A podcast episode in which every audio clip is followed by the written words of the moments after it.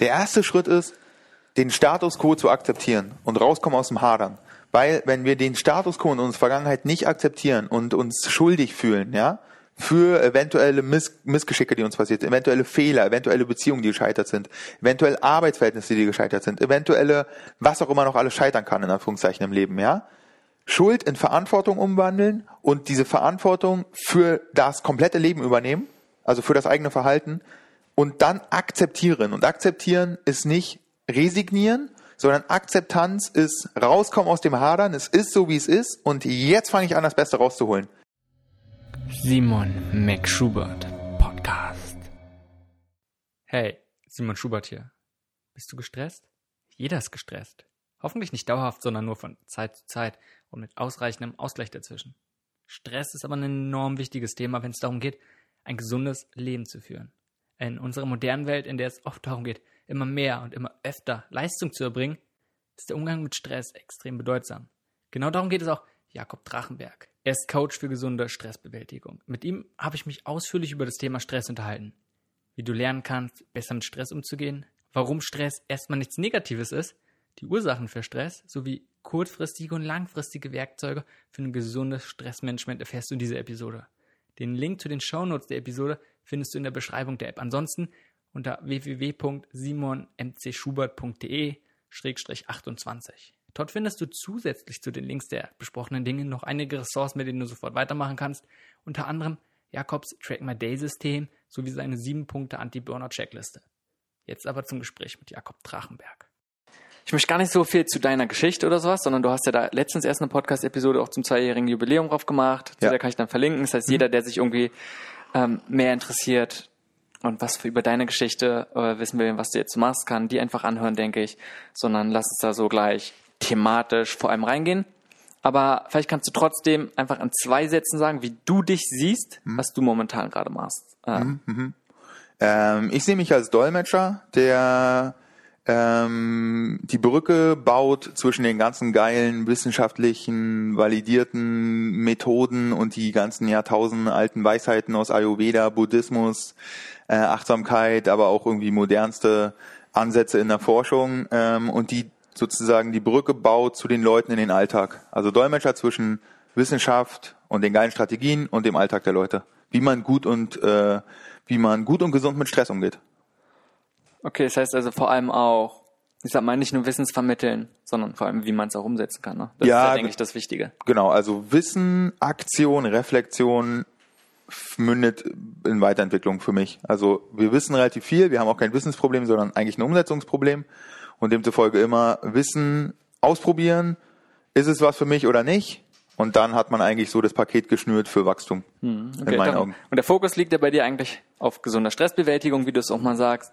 Ähm, lass uns mal beim Anfang, auch wenn es vielleicht viele nicht so naheliegend ist, aber erst mal sagen, was ist Stress für dich? Wie ist deine, ich sag mal, persönliche Definition?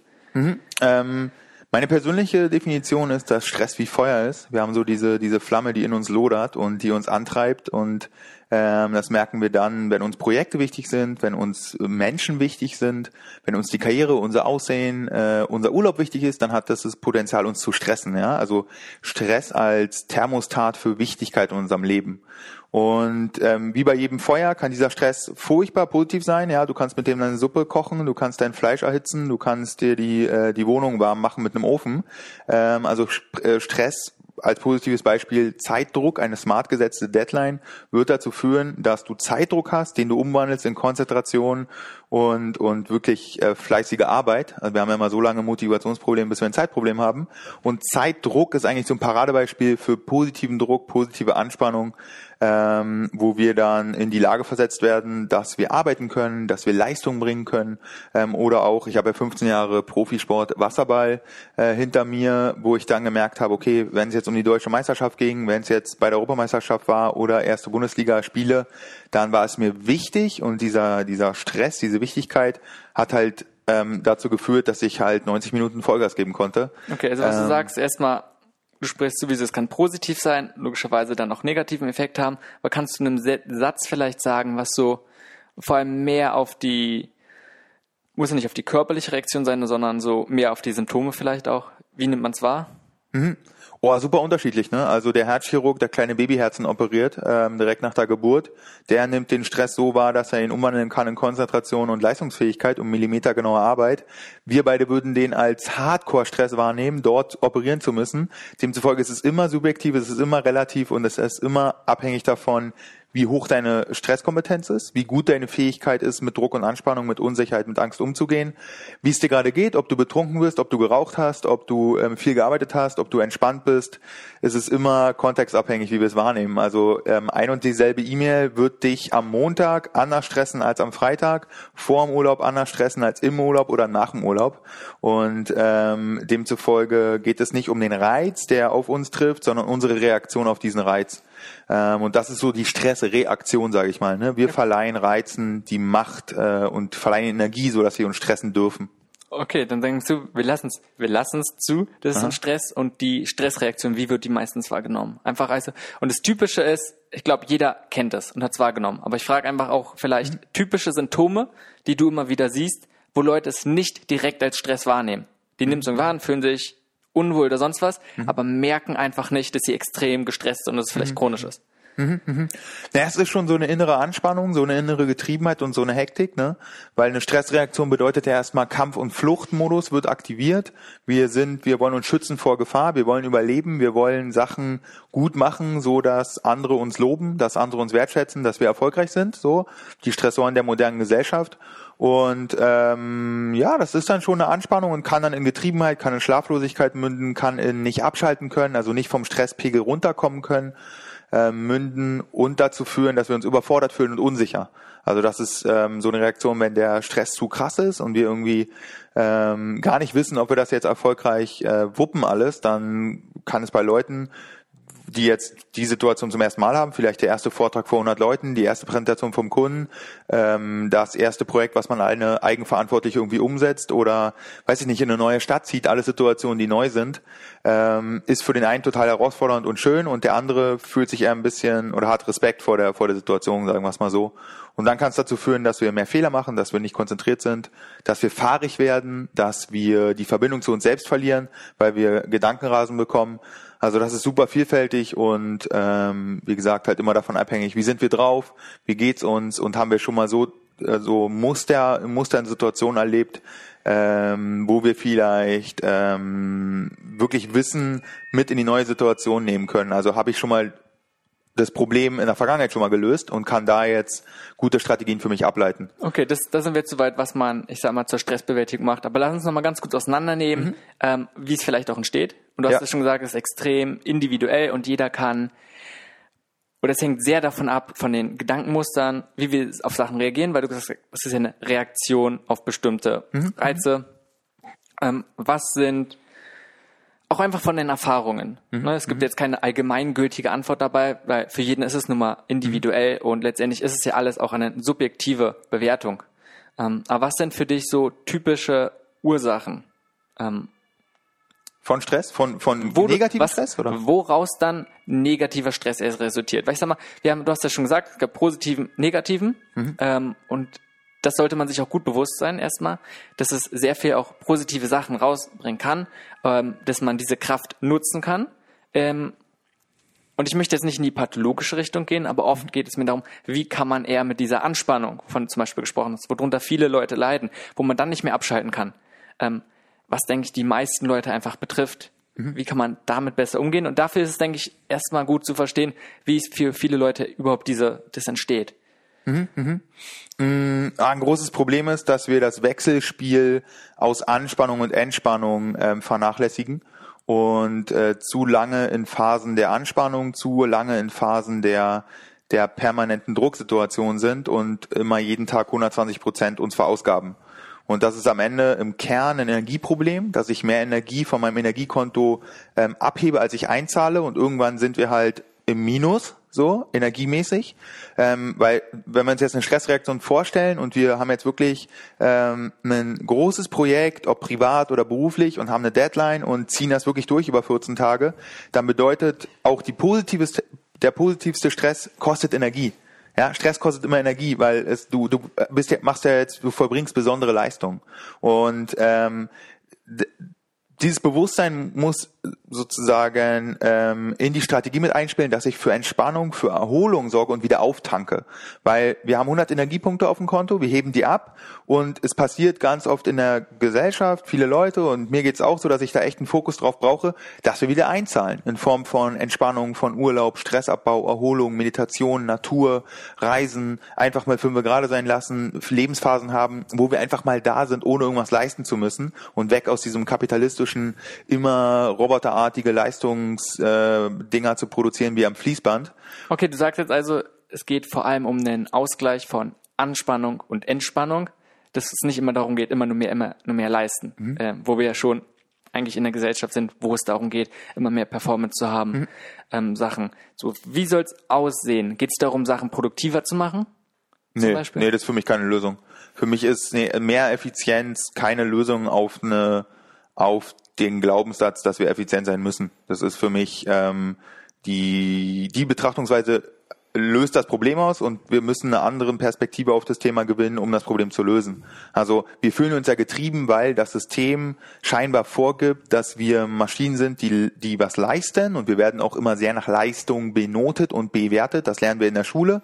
Wir kriegen eine 2, ähm, dann weißt du, okay, ich habe eine 2, wenn der Rest eine 1 hatte, dann warst du der, der Clown mit der 2, wenn der Rest eine 3 hatte in der Schule oder in der Klasse, dann warst du der König mit der 2. Das heißt, wir lernen sehr schnell, dass unsere, dass wir nach der Leistung bewertet werden. Das bedeutet, was auch Leistung ähm, nochmal definiert, dass du in noch kürzerer Zeit mehr größere Leistungen vollbringst. Für wen auch immer, fürs Unternehmen, für die Gesellschaft, für dich, für dein Projekt, für dein Privatleben. So. Und wir kommen da raus, wenn wir, glaube ich, ein bisschen mehr Menschlichkeit mit reinbringen und verstehen, dass diese ganze Konditionierung auf Leistung immer höher, schneller, weiter, noch besser, noch effizienter, ähm, alles digital, alles exponentielles Wachstum und so, ja, ist eine Systemfrage, weil wir ja sowas haben, dass Leute Rendite brauchen, wir haben ein Zinssystem, das spielt alles auf permanentes Wachstum aus, auf. Na gut, sozusagen. aber ich kann das System erstmal schlecht individuell ändern. Ich kann jetzt nicht sagen, oh, gefällt mir nicht, darum werde ich ich kann meinen Beitrag leisten, mhm. aber werde ich erstmal das System nicht ändern. Das ist unrealistisch.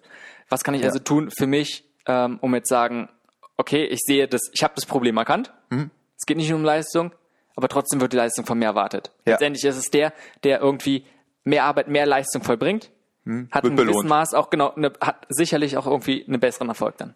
Mhm. Ich liebe auch Leistung. Ich bin ein ehemaliger Leistungssportler, also ich habe Bock auf Leistung. Aber wir brauchen als Gegenpol eine Menschlichkeit und Phasen und auch ähm, Persönlichkeitsanteile, die einfach nur da sind, ohne etwas leisten zu müssen. Weil dadurch haben wir die Kreativität und die Menschlichkeit drin, dass wir nicht auf die Welt kommen, um irgendwas zu leisten, sondern es ist unsere Entscheidung, in welche Kontexte wir gehen, in welche Unternehmen wir gehen, ob wir selbstständig sind, ob wir überhaupt nichts leisten. Wir können uns auch sogar hier entscheiden, einfach Arbeitslosengeld zu beziehen und überhaupt nichts zu leisten und einfach nur unser Leben zu leben, wie wir Bock drauf haben. Steht der ihm zu. Wir werden nicht verpflichtet zum Arbeiten. So, vielleicht gibt es ein paar Sanktionen nach ein paar Jahren, aber du wirst immer Grundsicherung bekommen. Das heißt, wir sind schon mal im System, wo es deine, du, sozusagen, wenn wir jetzt irgendwo, ob selbstständig, ob privat, Beziehung oder Beziehung mit dem Arbeitgeber, Arbeitnehmer, jeden Morgen, wenn wir irgendwo hingehen, entscheiden wir uns neu für ein System. Und jeden Tag können wir es theoretisch ändern. Ich sage nicht, dass es einfach ist, aber das Bewusstsein will ich dafür wecken und die Verantwortung jedem Hörer übergeben, dass wir uns für Leistung entscheiden. Das ist alles unbewusst, passiert und durch die Erziehung, durch die, durch die Schule, durch die Uni, durch die Systeme, wo wir geschliffen werden, ja. Und ich will so ein Bewusstsein schaffen für einen Anteil in unserem Leben, in uns, der gerade einen Gegenpol hat, ähm, der nicht ständig bewertet wird, der nicht ständig irgendwas in richtig und falsch Schemata denkt, die von der Gesellschaft vorgegeben werden. Und das ist für mich ein guter Ausgleich, um dann wieder dort zu verschnaufen und noch leistungsfähiger zu werden. Klingt erstmal dumm, aber wer das einmal versteht, wenn man sich Phasen wie im Urlaub zum Beispiel gönnt, ja, man macht ja auch nicht geil, heute will ich mich 100 Prozent entspannen und ich ähm, mache dann aus dem Urlaub einen Leistungsurlaub oder so, sondern man macht einfach gar nichts, ja. Ich war auf Sardinien jetzt eine Woche, ich nehme ein Buch mit, weil ich Bock habe, setze mich an den Strand, ähm, gehe abends dann irgendwie ganz entspannt essen und bin einfach nur da und bin im Urlaub. So und ich glaube, aber das ist der Sprang, dann ein springender Punkt, den du gerade ansprichst, dass du sagst, nicht, dass man sagt, man muss Einbüße in der Leistung machen, sondern nee. muss ja, der Druck muss ja nicht von außen kommen, sondern du möchtest leistungsfähig sein, ich möchte es ja auch sein.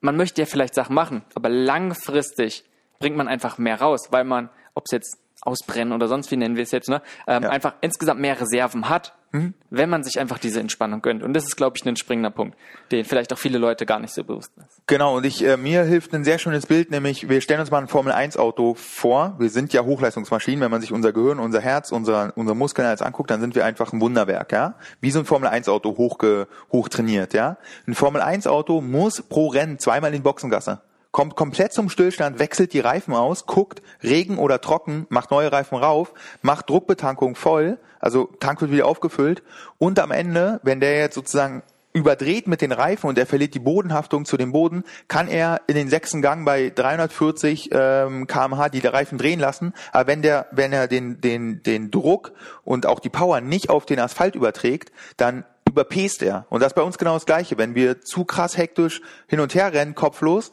dann sind wir anscheinend ganz effizient und ganz äh, haben geiles Zeitmanagement, aber bringen die PS nicht auf die Straße. Das heißt, ein Formel-1-Auto muss auch irgendwann den Kontakt zum Boden halten und die, den Druck sozusagen zum Leben übertragen, weil sonst überdrehen die Reifen und dann nützt dir der krasseste Speed nichts. Also die krasseste Hochoptimierung bringt dir nichts, wenn du die Bodenhaftung verlierst. Finde ich ein sehr, sehr gutes Bild. Klar, es geht einfach nicht darum, immer nur beschäftigt sein, immer nur zu tun, zu tun. Ähm, bringt ja. am Ende nicht unbedingt was. Ja. Schon.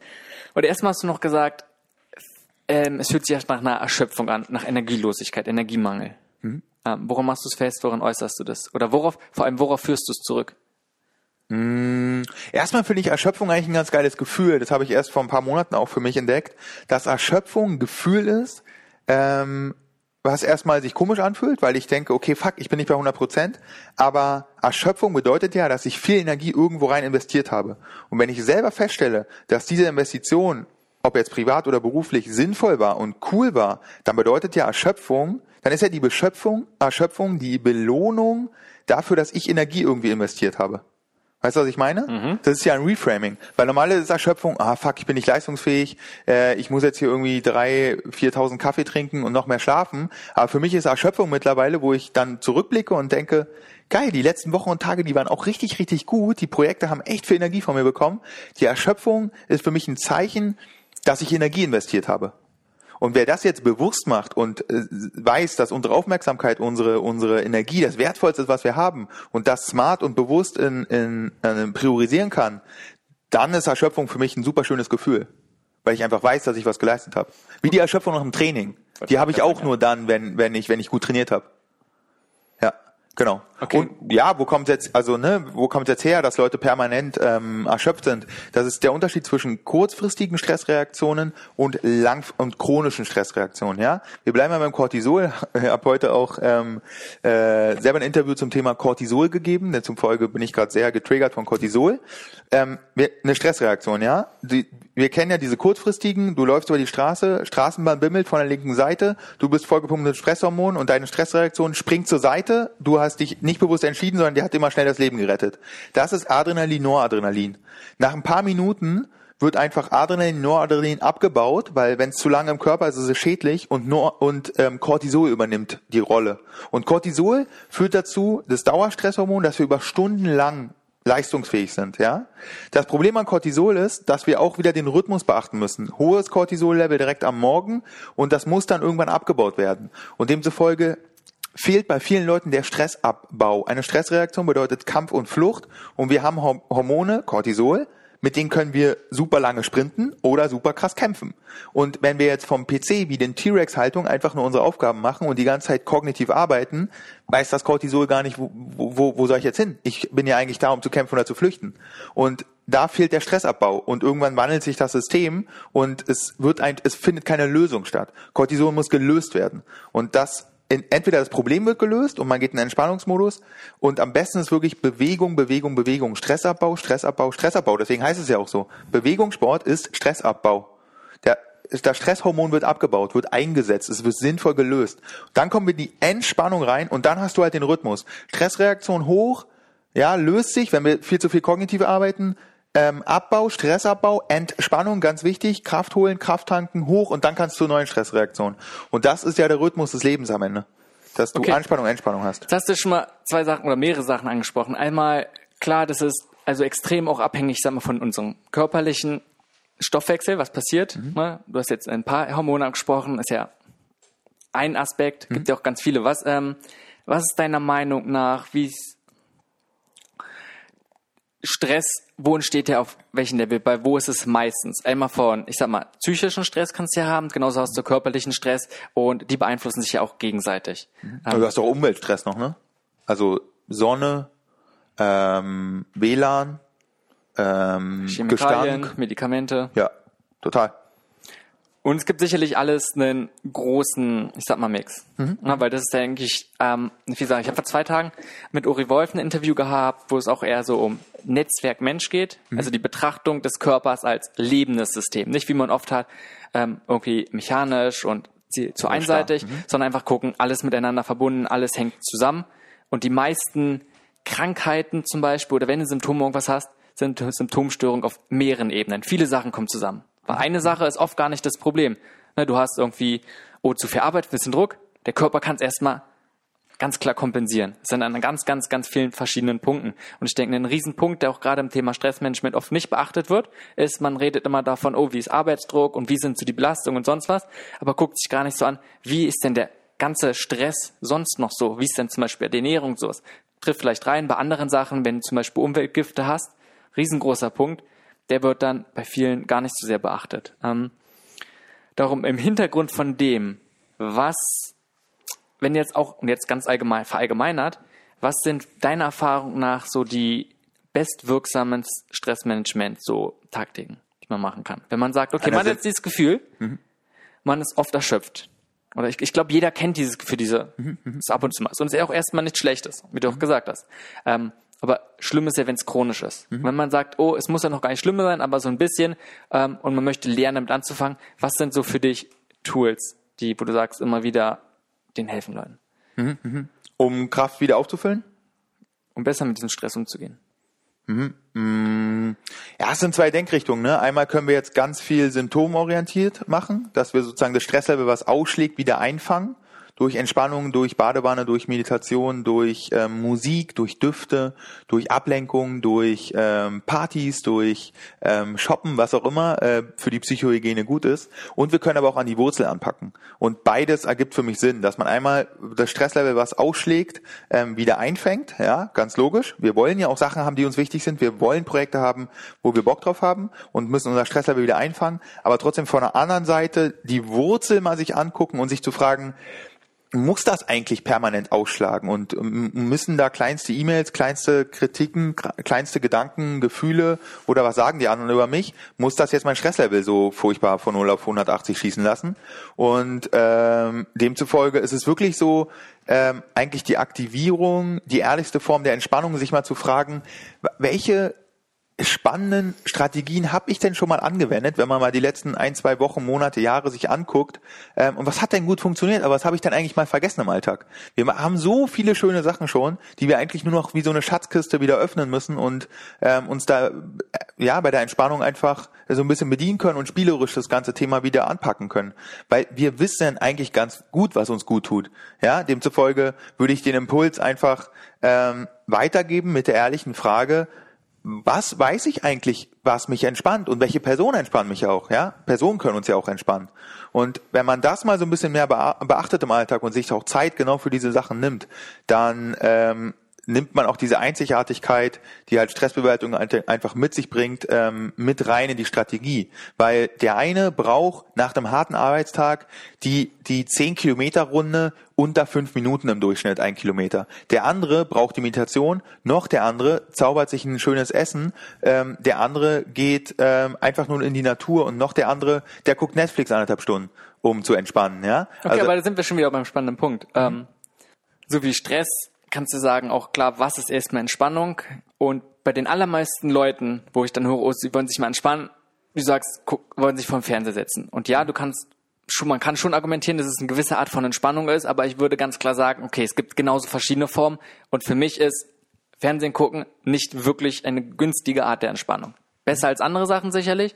Ähm, aber ob es jetzt so effektiv ist und wirklich Muss jeder für sich selber. Also ich glaube, wenn man da seine Lieblingsserie rausgefunden hat und die geht halt über fünf Staffeln, jeweils mit ähm, zehn Episoden ab 45 Minuten und man freut sich darauf, man kann da abschalten, man wird in eine Welt reingezogen, in die digitale und äh, kann da mal komplett alle Sorgen, Ängste und Nöte beiseite lassen, dann kann das schon funktionieren. Also weißt du, den Kinofilm, der uns krass beeindruckt, ähm, die Serie, wo wir, wo wir eigentlich direkt ähm, die ganze Nacht durchgucken könnten, kann für die Psychohygiene sehr, sehr spannend sein. Ich gebe dir aber recht, dass unser Gehirn ähm, wenn es auf Blaulicht guckt, wenn es auf Screens guckt, wenn es sozusagen aktiviert wird, ähm, sich nicht so tief entspannen kann, obwohl das auch individuell ist, wie als wenn wir durch die Natur gehen und einen Spaziergang machen oder eine Stunde meditieren. Aber das sind, glaube ich, verschiedene Paletten der Entspannungswerkzeugkiste, äh, die wir halt bedienen können. Ne? Klar, deswegen ähm, ist immer viele Und die Kombination ist am Ende der Erfolg, glaube ich. Letztendlich, es hilft, also kann helfen, ja. ist sicherlich was Gutes, es wird auf jeden Fall bessere Sachen gehen. Mein Punkt, den ich immer sehe, ist, oft ist es eine Ablenkung und mhm. dann kein, keine bewusste Sache vor allem. Ähm, wenn du sagst, oh, es ist ein Kinofilm, mal vor allem ist was anderes, als wenn man sagt, man setzt sich jeden Abend vor dem Fernseher und sagt, oh, da habe ich meinen Ausgleich. Mhm, mhm, mhm, das Ergebnis ist dann oft, oh, man denkt dann vielleicht in der Zeit an was anderes, wobei dann auch meistens nur bewusst denkst du nicht dran, unterbewusst halt genauso. Und für mich sehe ich, habe ich immer wieder die Erfahrung gemacht bei Leuten, dass dann halt doch keine wirkliche Entspannung im mhm.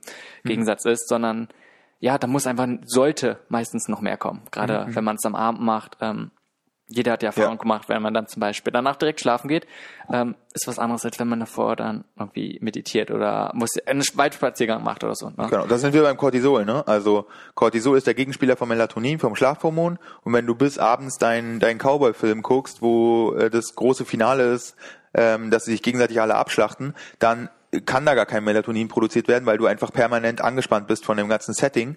Und ähm, eine Stunde vorm ins Bett gehen, keine Action mehr, keine Screens mehr, keine Aufregung mehr, um einfach das Cortisol-Level zu dämpfen und damit die äh, Melatoninproduktion überhaupt mal in Gang zu bringen.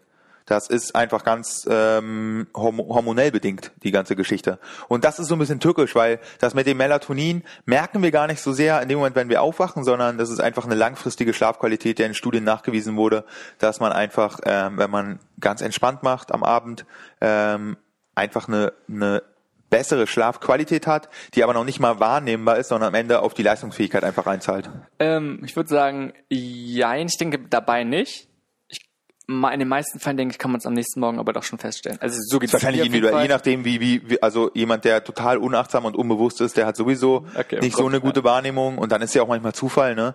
Ähm, wie viele Stunden schläft man, was geht dann durch den Kopf, wie war der Tag? Also wir haben ja gar keine so richtige Kontrollgruppen. Klar, aber ich, für mich hast du da schon mal auch ein gutes Indiz ähm, nochmal angesprochen. Schlaf ist ganz klar ein wesentlicher Punkt. Bei mir ist es zumindest so, wenn ich gestresst bin und viel, ist meine Schlafqualität deutlich schlechter. Mhm. Und es muss nicht mehr daran liegen, dass man weniger schläft. Ne, für mich ist nicht mal, klar, ein Punkt ist, man wacht nachts auf oder sowas. Ist sicherlich bei vielen Leuten dann, könnte eine Sache sein, aber ich kann genauso acht Stunden durchschlafen, kann mich am nächsten Morgen immer noch überfahren und ja, sonst was. Ja, ähm, ja. Einfach schlecht.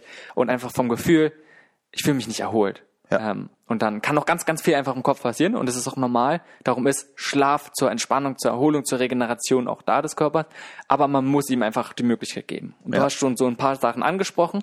Was sind für dich sonst andere, ich nenne mal noch Hacks, die du im allgemeinen Leben anwendest, ähm, ja, um deine Regeneration, um deine Stresskompensation ähm, ja, zu verbessern? Persönlichkeitsentwicklung. Deswegen können wir ihm das Schlusswort schenken.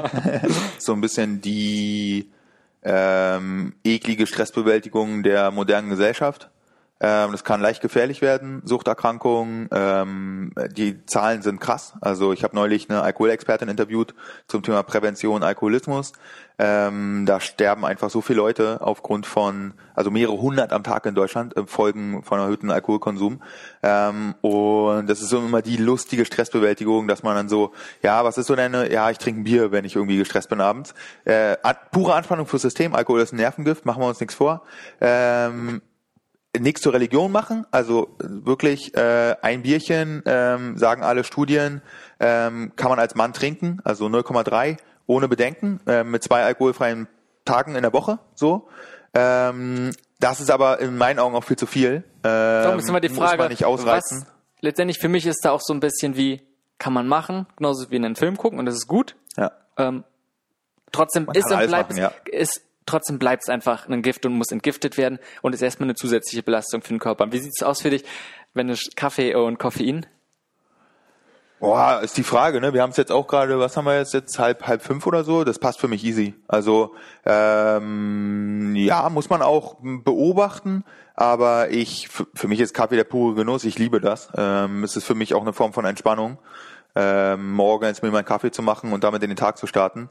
Ähm, und ja, also das da gibt's auch 100 Meinungen über Kaffee. Der eine sagt, da sind geile, geile Extrakte drin, die man irgendwie mit reinnehmen kann. Der Ayurveda sagt, lieber keinen Kaffee.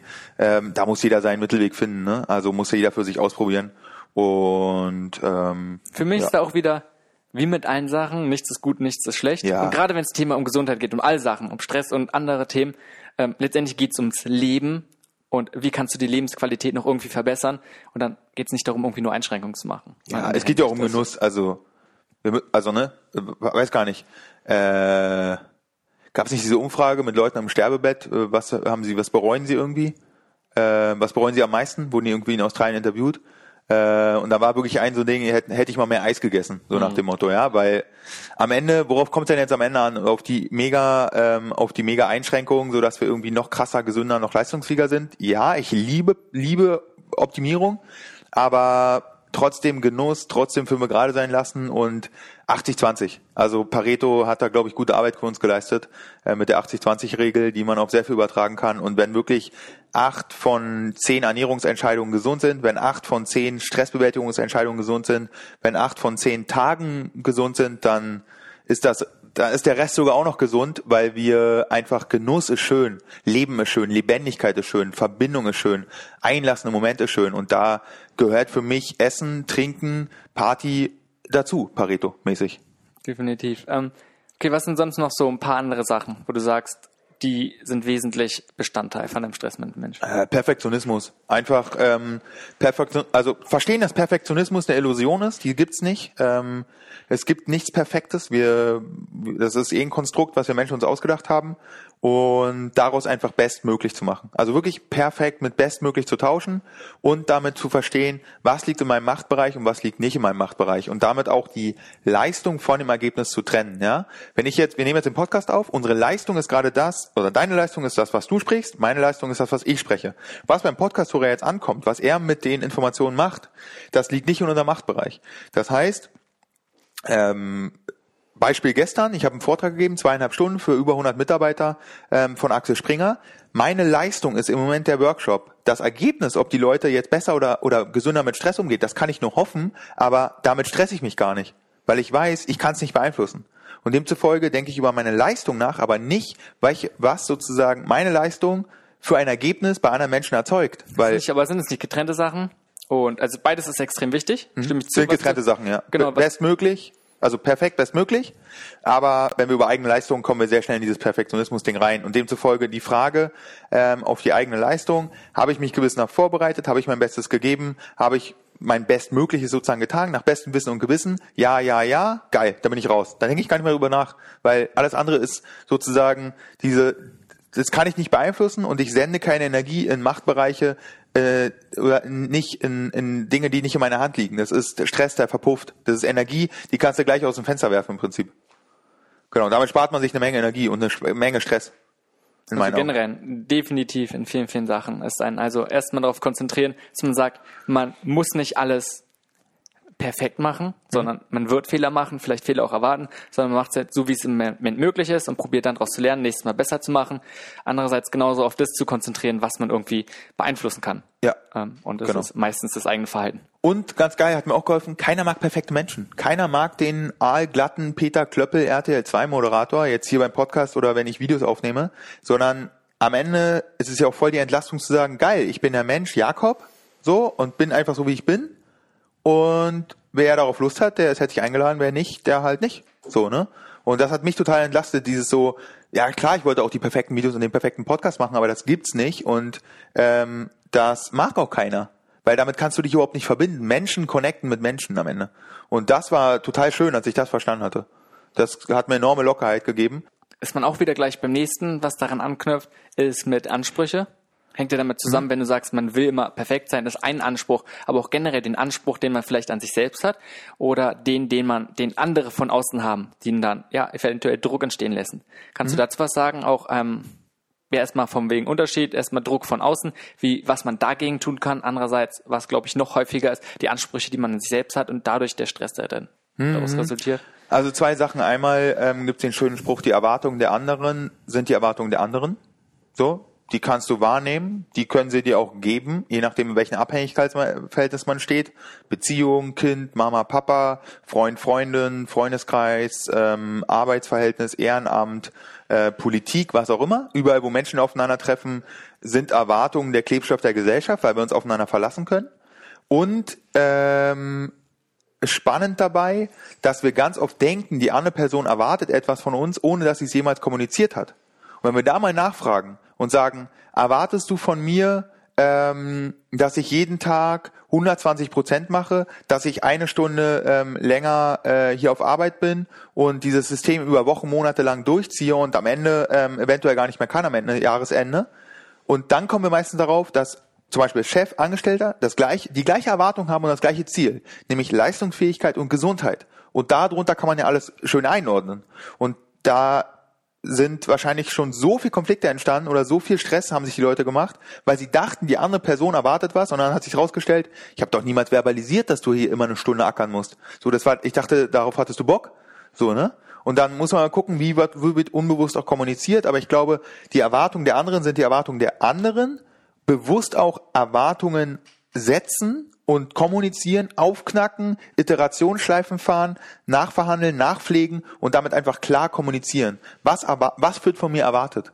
Ja, dass man wirklich so, wenn man einen neuen Job macht, so, ich, ich denke das so, ich habe das so gelernt. Ähm, Arbeitsbedingungen, Hierarchieebenen, Kommunikationswege, ähm, Zeitpunkte, äh, Kalenderpflegen, ähm, was auch immer Arbeit anfällt und dann sagt, was erwartet ihr konkret von mir? In dieser Situation. Nur mal ganz kurz, damit wir auf einen Nenner kommen. Und damit kann man wahrscheinlich 50 Prozent aller Missverständnisse im Unternehmen auf, aufklären, wenn die Menschen über ihre Erwartungen sich austauschen. Dann haben wir nämlich nicht dieses Ding, dass wir uns von Erwartungen stressen lassen, wo wir denken, dass die andere Person es erwartet, ohne dass es jemals kommuniziert hat. Und wir werden entdecken, beide Parteien wollen Gesundheit und Leistungsfähigkeit.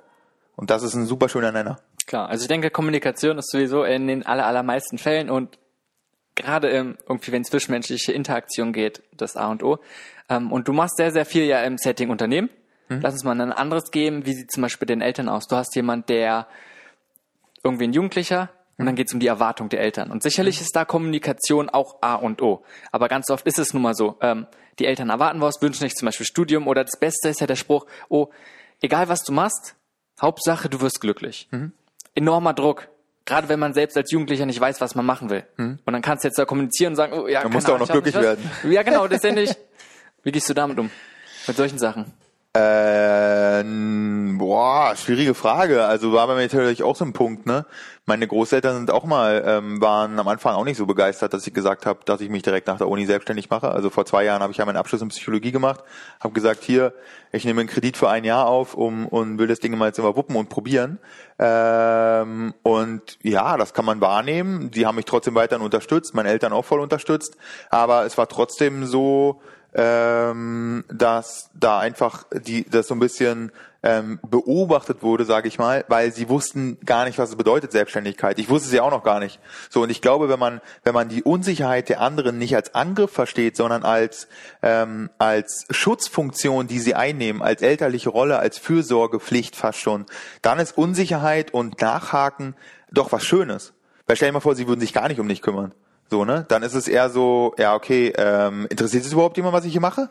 So, dann ist ja eigentlich diese Aufmerksamkeit und dieses so, erzähl mal bitte, was dein Plan ist, ich will mal wissen, was du überhaupt so vorstellst, ähm, kann dann ja auch zwingen dazu, dass man sich wirklich mal auf den Hosenboden setzt und mal einen Businessplan schreibt, dass man eine Kalkulation macht, dass man mal sagt, okay, wo will ich denn hin? Und dann hilft, glaube ich, schon mal Reverse Engineering, dass wir wirklich sagen, okay, da will ich in zwei Jahren hin, da bin ich, wie bin ich da hingekommen und dann auch die, die Leute mit auf die, je nachdem, was wir kommunizieren wollen, aber den Leuten mal Bilder geben, Beispiele geben, Metaphern geben, so dass sie das füllen können mit Leben und auch am Ende die Sprache von den Eltern sprechen oder die Sprache von den Großeltern, ja. Das sind ganz andere Generationen. So, die wissen nicht, was Instagram ist oder Facebook oder Podcast oder Online-Programm oder Skalierung oder Digitalisierung.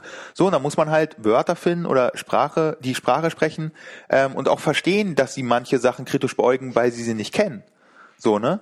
Und ähm, das ist, glaube ich, relativ wichtig und dann kann es ja auch schön sein, ähm, je nachdem, welche Projekte man jetzt kommunizieren will als Kind, ähm, immer wieder zu balancieren zwischen voller, also die Rolle des Erwachsenen, des, ähm, des ähm, volljährigen, selbstbewussten, 100% verantwortlichen Menschen wahrnehmen und trotzdem die Leute mitnehmen. Weil es ist schön, Unterstützer auf der, an der Seite zu haben und auch wirklich das nicht als Angriff zu sehen, sondern Fragen sind Interesse, Fragen sind Aufmerksamkeit.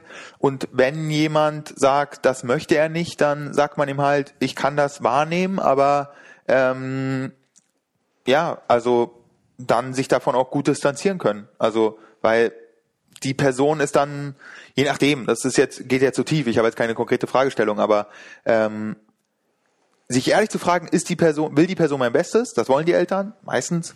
Ähm, und dann jegliches kritisches Nachfragen als, als Chance zu begreifen und nicht als nächstes Ärgernis, sondern eher als Interesse und sich auch fragen, okay, wenn ich Mama wäre, mein Kind wäre 17 und will die Schule abbrechen und sich äh, will ein Startup in Berlin Mitte gründen, hm, so, welche Informationen könnten denn helfen, um da Sicherheit reinzubringen in den Prozess, ne? Also darum, ich denke, und auch dem, von dem, was du gesagt hast, kann man auch wieder auf ganz viele andere ja. Situationen. Genau, übertragen. Perspektivwechsel, ne?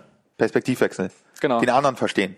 Ja, ansonsten ja. sich erklären, was an einem überhaupt vorgeht, weil du ja. kannst nicht davon, also ist immer gut Perspektivwechsel zu machen. Ja. Was du nicht, wovon du nicht ausgehen kannst, dass der andere es auch macht, dass mhm. der andere sich in dich hineinfällt. Ja, genau. Darum genau. ist es halt gut, sich selbst zu erklären, sagen, was geht in dir vor, was sind deine Befürchtungen vielleicht, wie geht's dir bei der Situation und mega wichtig, nicht davon ausgehen oder der Gedanke einfach, wenn du denkst, der andere will dir nichts Böses und gerade zum Beispiel die Eltern, die ganzen ja. Sachen, letztendlich, ja, vielleicht haben sie Angst und einen Schritt zum Beispiel in die Selbstständigkeit zu gehen, ist eventuell ähm, risikobehaftet. Ja. Dann, das ist einfach nur verständlich. Ja. Und einfach nur, wenn jemand wütend ist, zum Beispiel dich anschreit, ist es meistens, oh ja, er ist vielleicht verletzt, mhm. er will dir gerade nichts Böses und darauf kann man auch nochmal ganz anders reagieren. Mhm. Gibt eine sehr schöne Technik aus der gewaltfreien Kommunikation. Das ist das, was die andere Person macht, ist jetzt gerade die bestmögliche Strategie, die sie auswählt. Ne? Also wenn jetzt Konflikte entstehen und jemand erzählt irgendwas, dann sich wirklich, es ist schwierig, aber das wahrzunehmen und zu sagen, alles klar, will sie mein Bestes oder will sie, will sie mich absichtlich mobben oder scheiße behandeln? Die Leute kann man gewaltfreie Kommunikation auch nicht lösen, weil sie wollen ja das Schlechteste für einen. Aber wenn man davon ausgeht, die Person will mein Bestes, dann wählt sie gerade die besten Strategien aus dem Methodenkoffer aus, die sie hat. Und das ist ja eigentlich eine ganz schöne Info. So, wenn sie nicht absichtlich irgendwie einen beschuldigt oder kritisiert und dann auch nicht rechtfertigen und sozusagen ähm, aus einer ruhigen Position ähm, sich auch nicht angegriffen fühlen, weil sonst schaukelt sich das Ganze hoch. Okay, jetzt haben wir viel von außen gesprochen. Wie sieht's mit Ansprüchen von innen aus? Ähm, oder der Druck, den man sich selbst aufbaut. Das ist ja ein, auch ein, ich glaube, ein Riesenpunkt. Man hat bestimmte Ansprüche, man will anderen gefallen, sonst was. Ähm, was sind da für dich gute Strategien, um dagegen zu wechseln? Sich die Erwartungen, die man selber an sich hat, ähm, bewusst werden, wahrnehmen, ohne zu bewerten. Äh, und sich, wenn ich zum Beispiel von Situationen oder von E-Mails oder von Aussagen hart gestresst bin oder von davon, dass mein Kumpel gerade mega die Karriere macht und ich überhaupt nicht, dann zu gucken, welche Story erzähle ich mir denn gerade über mich selbst? Welche Glaubenssätze sind denn meine Realität? Was denke ich übers Leben, dass mich das jetzt gerade stressen darf? wenn man dann auf die Klassiker zurückkommt, ich will immer beliebt sein, alle müssen mich mögen, ich muss immer perfekt sein, ich muss andere vor andere da sein, ehe ich für mich da sein muss, ich muss ähm, immer immer stark sein, darf keine Schwäche zeigen. Dann kann man die wahrnehmen, mal aufschreiben auf dem DIN A4-Zettel, dann mal ordnen und sich entweder bewusst dafür entscheiden oder bewusst dagegen entscheiden. Und dann kannst du einen guten Prozess in Gang bringen, dass du wirklich deine Erwartungen hast, die dir nützen, die gesund für dich sind, die förderlich sind und die dich deinen Zielen näher bringen und nicht die dich abfacken am Ende. Weil wir haben ja auch keine andere Chance. Wir sind als, kommen als kleines Baby auf die Welt. Wir wachsen auf im, in der sozialen Marktwirtschaft. Wir wachsen auf in der Familie, im Freundeskreis, in der Schule, und werden natürlich geschliffen, so wie Diamanten. Und für manche Sachen können wir einfach nichts. Zum Beispiel, ich habe 15 Jahre Leistungssport gemacht. Ich habe natürlich krass drin dieses Erfolg, dieses äh, 100% im Training für Ausgaben, dieses nach externen Maßstäben Tor oder Nicht-Tor denken oder Sieg oder Niederlage ähm, und, und dieses ganze Teamgebilde da, da drumherum verstehen. Und wenn ich dann verstehe, okay, so bin ich jetzt, ist, ich kann es mir auch erklären, wo es herkommt und ich kann da irgendwie das Beste rausziehen, aber aus manchen Sachen, da muss ich mich zurückziehen. Zum Beispiel ähm, arbeiten wie eine Maschine. Das funktioniert für keinen, weil wir sind ja Menschen. Und das meine ich mit differenzieren. Und dann sind das sind die Erwartungen eher deine Freunde als deine Feinde. Und auch die Erwartung, wo du denkst, okay, warum habe ich die überhaupt? Aber ja, komisch, irgendwie, ich fühle mich da immer neidisch, ähm, wenn der über sein krasses Jahresgehalt redet, will ich auch ähm, 120.000 Euro im Jahr verdienen, ähm, dann sich auch zu fragen, okay, jede Erwartung hat seinen Preis und seinen Gewinn und seinen Preis, ja. Also der Gewinn sind 120.000 Euro auf dem Konto, brutto vielleicht, netto ein bisschen weniger. Was zahlt diese Person für dieses Jahresgehalt? Was muss die aufgeben, um die Karriere zu machen in der krassen Unternehmensberatung? Und dann noch Erwartungen wirklich auswählen und sich wirklich bewusst machen, wir zahlen auf alles im Leben einen Preis und wir kriegen überall einen Gewinn raus. Es gibt keine Sache, die, die nicht beides hat. Gewinn und Preis gehören zusammen. Und dann kann man sich bewusst auswählen und das ist am Ende Lifestyle Design. Und das ist am Ende die eigene Stressbewältigung Design. Wenn man die Erwartungen wahrnimmt, sich liebevoll beobachtet, sich versteht endlich mal und sich nicht abfährt und sich fragt, what the fuck, was bin ich eigentlich für ein komischer Clown? Sondern, ah, okay, alles klar, Kindergarten, Schule, Abitur, System, Eltern, Freunde, Großeltern, Tante, Onkel, die wirken ja alle auf einen, ja. Wir sind ja, wir sind ja wie, ähm, wie eine Teigmasse und wird, die wird von außen geknetet. Und dann kommen wir irgendwann durch Bewusstseinsschritte irgendwann dahin, dass wir eine eigene Identität entwickeln. Und dann haben wir die riesen Chance, unser eigenes Leben in die Hand zu nehmen, weil wir uns bewusst für Erwartungen entscheiden können und bewusst gegen manche Erwartungen. Das ist, geht okay, jetzt nie von, von heute auf morgen, aber das ist der Prozess. Es war leicht gesagt. Ist und mega definitiv leicht gesagt. leicht gesagt und klar ist, ähm, dass es nicht so einfach ist, ist auch jedem bewusst. Aber ich denke, viele wissen es von der Theorie. Hm? Und da, die sehen das Problem. Hm? Aber wie ist die Umsetzung? Das ist bei vielen so Sachen. Ähm, was macht man konkret? Weil zu sagen einfach, okay, rüber reflektieren und nachdenken und auf einmal denkst du anders. Mhm. Ist jetzt. Ja, such dir einen, ganz ehrlich, such dir einen Coach. Also ohne Scheiß. Das ist äh, eine Geschichte oder einen guten Freund oder besuch Workshops, besuch Seminare, mach Online-Programme, mach irgendwelche Programme, die offline äh, angeboten werden und such dir Unterstützung, die für dein Thema ähm, dir wirklich dein, dein maßgeschneidertes Paket ähm, zur Verfügung stellen, wo schon mehrere hundert Leute durchgelaufen sind, die erfolgreich damit gearbeitet haben. So, und such dir einfach Werkzeuge, die funktionieren. Okay, okay, So. dann sind wir aber jetzt auch wieder dabei. Du sagst gerade Werkzeuge suchen, irgendwo hingehen, mehr machen. Auch ein Punkt. Letztendlich, du hast einen gestressten Alltag. Mhm. Nicht gut. Ich sag mal, du arbeitest jetzt 50, 60 Stunden oder sonst was als Beispiel. Oder ich sag, du hast drei Kinder. Mhm. Einfach, du bist mega gestresst, du merkst, du bist beim Anschlag, energielos, sonst was. Und dann kommt, oh, mach mal gesunde Stressbewältigung. Mhm. Lern mal ein bisschen, beschäftige dich, geh mal noch zum Workshop. Oh, mach also noch mehr erstmal. Passt Mhm. ja erstmal nicht zusammen. Ja, das Zeitproblem ist natürlich ähm, eine Nummer, die da, da darf man nicht die Augen vor verschließen. Aber das ist ja der kurzfristige Blick am Ende. Ja, wir haben alle keine Zeit.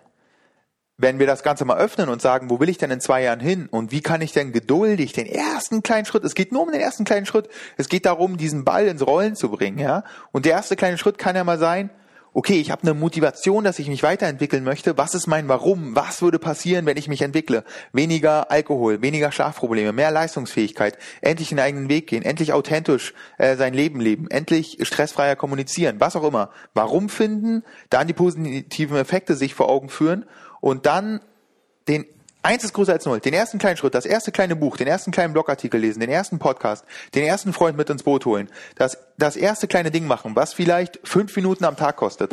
Fünf Minuten reflektieren, schreiben, wie es einem geht. Also Was sozusagen. denkst du ist wichtiger, sich mit, und da gibt es keine richtige Antwort, aber sich erstmal mit Theorie beschäftigen, sich erst mit zu lesen oder sofort in die Handlung umzugehen und irgendwas machen? Der erste Schritt ist, den Status quo zu akzeptieren und rauskommen aus dem Hadern. Weil wenn wir den Status quo in unserer Vergangenheit nicht akzeptieren und uns schuldig fühlen, ja, für eventuelle Miss Missgeschicke, die uns passiert, eventuelle Fehler, eventuelle Beziehungen, die gescheitert sind, eventuell Arbeitsverhältnisse, die gescheitert sind, eventuelle, was auch immer noch alles scheitern kann, in Anführungszeichen im Leben, ja. Schuld in Verantwortung umwandeln und diese Verantwortung für das komplette Leben übernehmen, also für das eigene Verhalten und dann akzeptieren. Und akzeptieren ist nicht resignieren, sondern Akzeptanz ist rauskommen aus dem Hadern, es ist so, wie es ist und jetzt fange ich an, das Beste rauszuholen. In meinem Tempo. La, wir, wir werden alle 120, ja. Also es gibt so krasse Forschung mittlerweile. Gesundheitssystem ähm, boostet sich gerade. So viel Bewusstsein für für gesunden Lifestyle. Wir haben Zeit, ja. Und das ist, glaube ich, so ein, so ein wertvoller Gedanke, der mir auch immer hilft für alle Entwicklungen. Ich habe Zeit. Ich habe alle Zeit der Welt. Muss man sich nur nehmen und Ja. darauf einlassen. Okay, aber auch wenn wir jetzt wieder ich sag mal, vom Stressmanagement sprechen, direkt was zu machen. Mhm. Denn du hast bei vorhin schon mal angesprochen, erstmal akut was dagegen zu machen, mhm. gegen die Symptome, andererseits bei den Ursachen, weil das ist ja gerade in der Medizin ein riesengroßes Problem, mhm. immer nur Symptombekämpfung und nicht auf die Ursachen zu gucken. Mhm. mhm. Ähm, und wir haben jetzt schon viele Sachen gesagt, die ein bisschen mehr, ich sag mal, viel, viel ganzheitlicher rangehen und nicht nur, sag ich mal, an Stress, sondern generell, wie man das Leben betrachtet, mhm. sind, was ja, ich sag mal, in allen Sachen immer nur gut sind. Weil, und du hast es schon oft, ganz oft gesagt, letztendlich geht es darum, die Verantwortung für das eigene Leben irgendwie zu übernehmen und zu gucken, sagen, ja, du hast das Steuern Hand oder du musst selbst dafür was machen und die Entscheidung treffen. Aber was sind erstmal für dich so die besten Notgriffe zur Symptombekämpfung, wenn es jetzt akut sind? Unterstützung holen. Freund, Freundin einweihen, Partner, Partnerin einweihen, Arbeitgeber einweihen, je nachdem wie dramatisch es ist. Aber wir denken zu lange in unserem Silo und denken, wir können unsere eigenen Probleme, die wir uns theoretisch selbst erschaffen haben, weil es unser Verhalten war, mit uns selbst lösen. Öffnen, mit Leuten austauschen, wenn es ganz krass ist. Also wenn man jetzt wirklich über Selbsthilfegruppen nachdenkt, sind Selbsthilfegruppen ein Megasystem. Ja, meinetwegen jeder, da hat jemand ein Alkoholproblem, da hat jemand ein Ernährungsproblem, da hat jemand ein Stressproblem, da hat jemand ein Problem mit Erziehung. Es gibt für alles Selbsthilfegruppen. Oder guck, ob es eine Facebook-Gruppe gibt. Geh in den Austausch, geh in den Dialog und öffne dich und verstehe, dass du nicht der Einzige auf der Welt bist, der genau dieses Problem hat, sondern wahrscheinlich 50 Prozent der Bevölkerung auch. Okay. Genau. Noch was? Ähm, ja, also wenn man jetzt wirklich so über, über den ersten kleinen Schritt nachdenkt, dann ist es die Frage, also äh, wie, wie akut ist es, ne? Und dann, wenn man jetzt wirklich über, über kurz vor Burnout, kurz vor Depression, kurz vor Suchterkrankungen, kurz vor Panikattacken, kurz vor Essstörungen reden, krank schreiben lassen, raus aus dem Kontext und nicht so lange ähm, nicht so lange die Augen zu verschließen, wenn wir wirklich so krass ungesund und so krank unterwegs sind. Also wirklich ähm, Schotten dicht machen, Unterstützung holen, ähm, Selbstfürsorge betreiben und nicht denken, dass die Zeit alle Wunder, alle Wunder heilt, hätte ich schon gesagt, alle Wunden heilt. Ähm, ein ganz, ganz großes Problem sehe ich dabei, weil du sagst mal, oh, Entspannung und Ausgleich schaffen. Mhm. Die meisten Menschen, und ich glaube noch, die Generation jetzt nach uns, ist noch schlechter dran, die haben es nicht gelernt. Die kennen sowas zum Beispiel wie Langeweile nicht. Wer jemand von klein auf die ganze Zeit nur vom Bildschirm hängt und es einfach nicht gelernt hat, überhaupt sich mit sich auszukommen, sich zu spüren, ähm, vielleicht mal nichts machen. Mhm. Da ist es leicht gesagt, oh, mach mal nichts. Es geht, es geht einfach nicht. Da ist ein innerer Druck und das kann auch wieder so viel Stress hier auslösen. Das sehe ich halt einfach ganz oft. Was hast du Umgang mit solchen Leuten? Hast du so eine Erfahrung gemacht? Hast du mal was gesehen, was denen hilft? Wo du einfach sagst, Leute, die haben es noch nie im Leben gelernt, einfach mal zu entspannen, sich nichts zu machen. Weil sowas gibt. Viele sind, oh, die legen sich hin in eine Hängematte oder sonst was, kein Problem. Andere gibt, die können nicht am Wochenende, oh, da steht da, dann mache ich das Projekt, beginne ich nochmal. Jetzt ist ja gerade eine Zeit, wo ich es reinquatschen kann. Großes Problem, Müßiggang. Wir haben alle verlernt ähm, oder nie gelernt, wie was Müßiggang bedeutet, was einfach mal da sein bedeutet, was einfach mal die Gedanken abschweifen bedeutet. Ähm, ich hatte neulich Besuch von einem meiner Business Angel und der war über sechs Tage hier. Mit uns hat auch, äh, kommt aus Karlsruhe ähm, und war hier, hat mit uns hier gewohnt, äh, in dem Zimmer unten. Und der hatte einmal am Tag seine Zeit, da hat da unten meditiert und hat einfach eine halbe Stunde aus dem Fenster geguckt.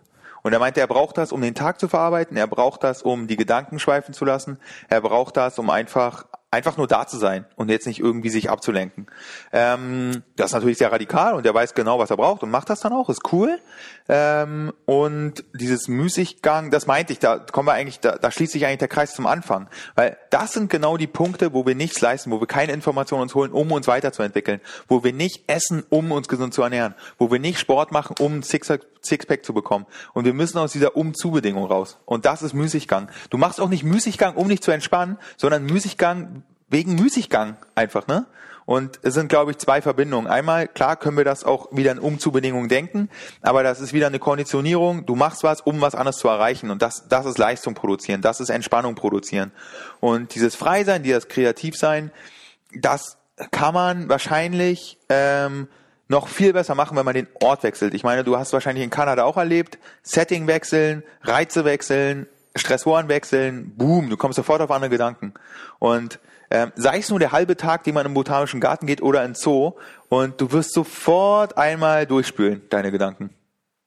Definitiv. Also das ist, denke ich, ein ganz, ganz wesentlicher Punkt, dass man einfach nicht nur probiert und zu lange wartet und es irgendwie mit sich selbst zu machen, sondern rauskommt. Und sei es eben mit anderen Leuten reden oder komplett einfach mal raus. Ähm, darum, ja. was ich immer gut finde, morgen zum Beispiel, ich gehe einen Tag in Sächsische Schweiz, ganzen, hast du einfach mal einen Tag komplett raus. Ja, super. Und das einfach mal regelmäßig machen, kann so viel oder viel, viel mehr ausmachen, als wenn du dein ganzes Jahr auf einen Jahresurlaub irgendwie Spaß. Ne? Dann hast du vielleicht mal Entspannung, das ist auch gut, mal eine längere Zeit, aber einfach mal auch regelmäßig, ganz kurz. Kann halber Tag sein, kann ein ganzer Tag sein.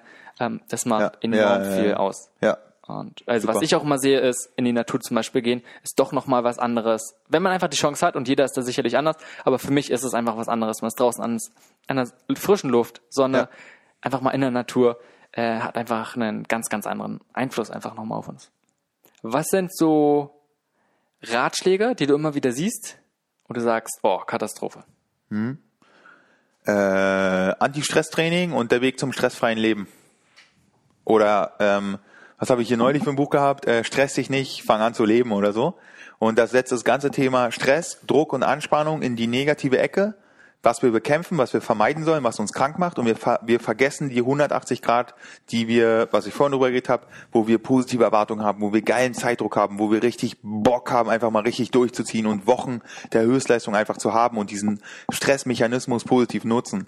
Und Mittlerweile werde ich nicht mehr so vorgestellt. Am Anfang war es so, hey, Jakob Drachenberg, der zeigt euch jetzt den Weg zum stressfreien Leben. Was bedeutet stressfreies Leben? Wir haben keine Sachen mehr, uns, die uns wichtig sind und potenziell stressen können. Werden wir nicht erreichen. Es wird keinen Tag, keine Woche geben, wo dir nichts wichtig ist. Erstmal, weil du eine wichtige Aufgabe hast, überleben und dann kennen wir doch diese positive Anspannung, diese geile Resonanz, die wir haben, wenn uns was richtig schön wichtig ist, wenn wir uns bewusst für eine Sache entschieden haben und Bock darauf haben. Und das ist positiver Stress, das ist das Feuer, was ich meinte. Ne? Und ähm, das ist einfach problematisch, weil wir über Anti-Stress und stressfreies Leben reden und damit ähm, uns verurteilen, wenn wir mal negativen Stress haben. Und die kranke Stressbewältigung gehört zur gesunden Stressbewältigung dazu. Keine Gesundheit ohne Krankheit, keine Anspannung ohne Entspannung. Wir kommen auf die Welt mit dem Deal, dass wir irgendwann sterben. Und ich glaube, wenn wir diese Dualität mal mit reinbringen, dann sehen wir auch einfach, Stress kann super, super, super geil sein und super, super scheiße sein. Es ist das gleiche Feuer. So, und das gehört dazu. Wir werden nicht, auch nie in eine Phase kommen, auch mit der krassesten Stärkung der Stresskompetenz, wird es keinen Punkt im Leben geben, wo du sagst, Stressbewältigung läuft. So brauche ich mir nicht mehr angucken. Läuft vielleicht für ein Vierteljahr. Neue Lebensphase, neue Freunde, neuer Karriereabschnitt, neue, neuer Wandel, neue Stressoren, neue Ansprüche, neue Erwartungen. Zack, wieder neu sortieren. Los geht's. Wir, wir hüpfen von Lebensphase zu Lebensphase. Wir sind ja ein ständiger Prozess. So, und demzufolge, ja, funktioniert das nicht, weil wir stellen, wir stellen uns eine Person vor, die ernährt sich sehr ungesund, ja, die geht zum Arzt, sagt, oh, die Ernährung, die macht mich krank, die Ernährung ist ungesund und der Arzt sagt, ja, da hören, gehen Sie zum Anti-Ernährungstraining, die Ernährung, die ist scheiße für Sie. Ja, die ist scheiße, das ist der Umgang mit der Ernährung, aber da kann die Ernährung ja nichts dafür, dass er falsche Ernährungsentscheidungen trifft. Aber beim, beim Coaching wird gesagt, oder bei den Büchern, Anti-Stress, der Weg zum stressfreien Leben und das ist äh, großer Bullshit in meinen Augen. Und zumindest, selbst wenn es möglich wäre, Ne? Letztendlich, wenn du Leute hast, die gar nichts mehr mitbekommen, es ist alles andere als wünschenswert. Ja. Darauf läuft's ja hinaus. Ja, ja, ja, ja, ja. Dann bist du unmotiviert, dann bist du lethargisch, dann hängst du rum, hast keine Energie, hast keinen Antrieb. Wollen wir auch nicht. Großes Thema. Es gibt Leute, die, die haben gerade keine Arbeit. Die sind arbeitslos die haben eins der größten Stress, den man sich vorstellen kann, weil die keine Aufgabe haben, weil die keine Sachen haben, die sie, weil sie keine Struktur haben. Und das heißt, es hängt ja, hängt sozusagen gar nicht daran, ob wir jetzt, klar, ob wir viel oder wenig machen, aber das ist eine Energiefrage, ja? Energiepunkte. Wir haben halt 100 Energiepunkte, die können wir verteilen. Aber das ist selbst, und das, das führt ja das ganze Anti-Stress äh, äh, ähm, sozusagen ad absurdum, wenn man sagt, es gibt eine Person, die ist arbeitslos und die hat Stress, ja zu Recht, weil sie, weil sie sozusagen, weil sie Arbeit möchte, weil sie sich, weil sie Erfüllung will, weil sie eine sinnvolle Aufgabe haben möchte. Und damit, das wäre ja das Ziel am Ende des vom stressfreien Leben, dass wir ein Leben haben ohne Arbeit, ohne ohne Ansprüche, ohne Erwartungen und das ist kein also ich habe da nicht Bock drauf. Kann ja jemand sagen, dass er Bock, dann soll er das machen, aber da bin ich nicht der richtige Trainer. Wir gucken uns mal die 30 größten Konzerne in Deutschland, DAX 30, werden geführt von Vorständen, die alle durch die Bank wird Millionäre sind. Haben alle eine 70 Stunden Woche. Müssen die müssten ihr Leben nicht mehr arbeiten. Die Frage ist, ob sie glücklich sind. ist auch noch was anderes. Ähm, sie haben wahrscheinlich, sie haben sich immer mal entschieden, jeden Morgen um 6.30 Uhr irgendwo durchs, durchs Einfallstor zu gehen und mal richtig Tausende von Leuten zu führen und richtig Wirtschaftswachstum in dem Unternehmen zu produzieren.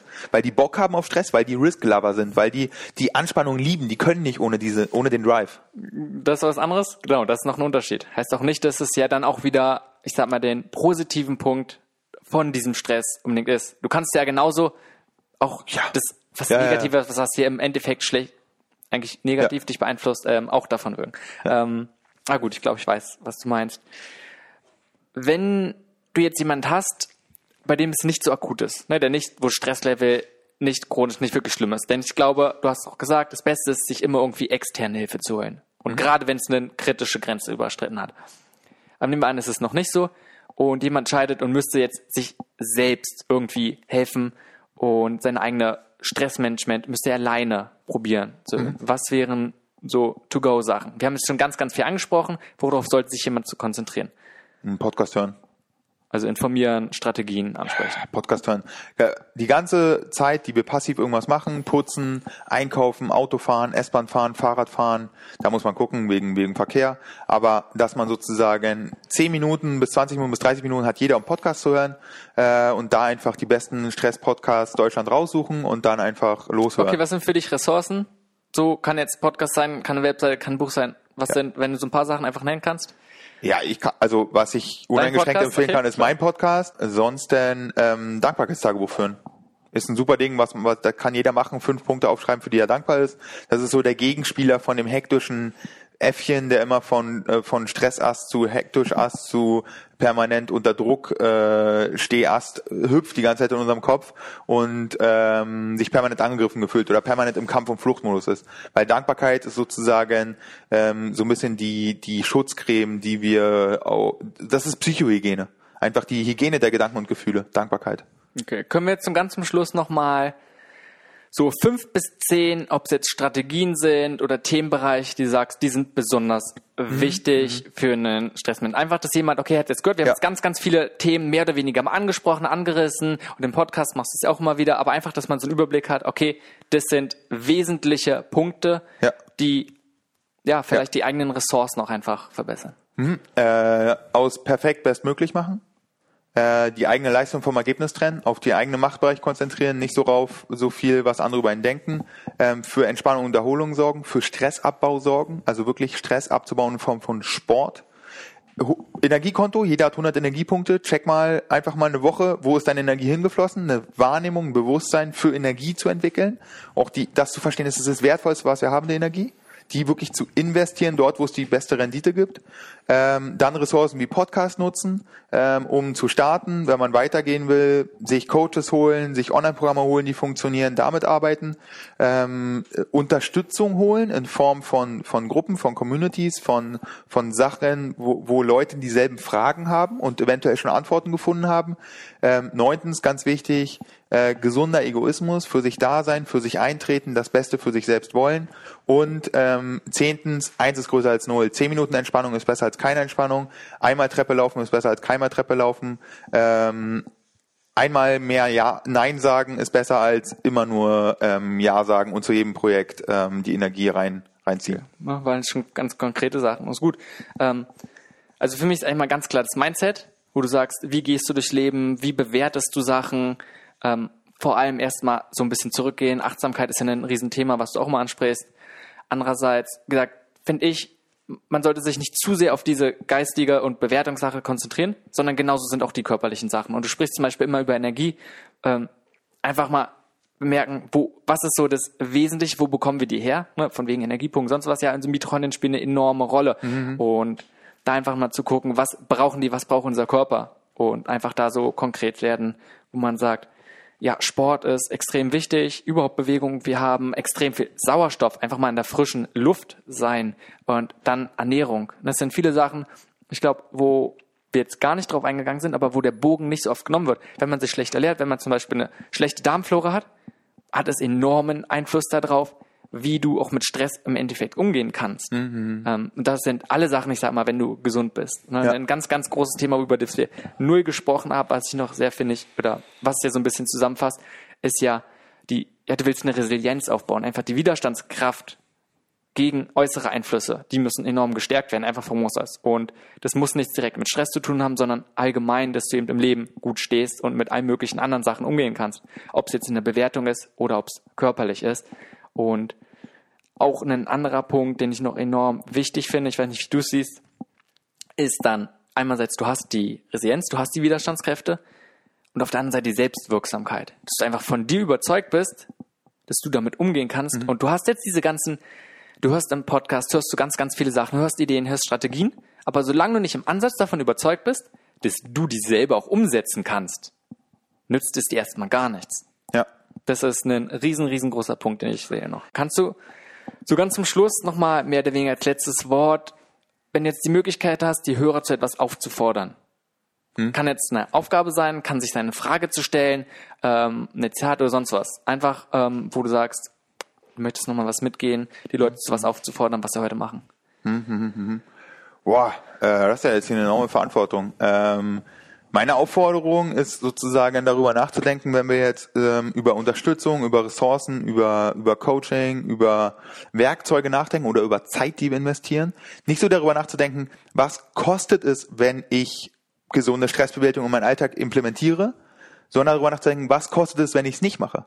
Und das ist meistens die größere Summe, die größere Energie, die sozusagen auf der, auf der, auf der anderen Seite steht, ja. Was, was, was gewinne ich? Was kostet es? Und was muss ich bezahlen, wenn ich es nicht mache? Was, was mache ich, was, was muss ich bezahlen, wenn ich einfach so weitermache? Ganz genau. Wer, wer, also, ne, wer keine Zeit hat, ähm, für zehn Minuten Sport am Tag, der muss sich eine Stunde nehmen. Ja, so wie Tony Robbins sagt, wenn du keine zehn Minuten hast, ja. hast du kein Leben. Und der ist sowieso der, der Gottvater auf Persönlichkeitsentwicklung. Deswegen können wir ihm das Schlusswort schenken. Das war eine weitere Episode vom Simon McSchubert Podcast. Ich hoffe, dir hat die Episode gefallen und du kannst einiges davon mitnehmen. Wie immer findest du in den Shownotes Informationen und Links zu vielen der besprochenen Dingen. Alle Shownotes findest du unter www.simonmcschubert.de slash podcast. Wenn dir gefällt, was ich hier mache, würde ich mich freuen, wenn du die Episode mit deinen Freunden teilst. Außerdem hilft mir jede weitere Bewertung bei iTunes, neue und interessante Gäste in den Podcast zu holen. Daher würde ich mich freuen, wenn du dir kurz die Zeit nimmst und meinen Podcast bei iTunes bewertest. Danke fürs Einschalten und bis zur nächsten Episode.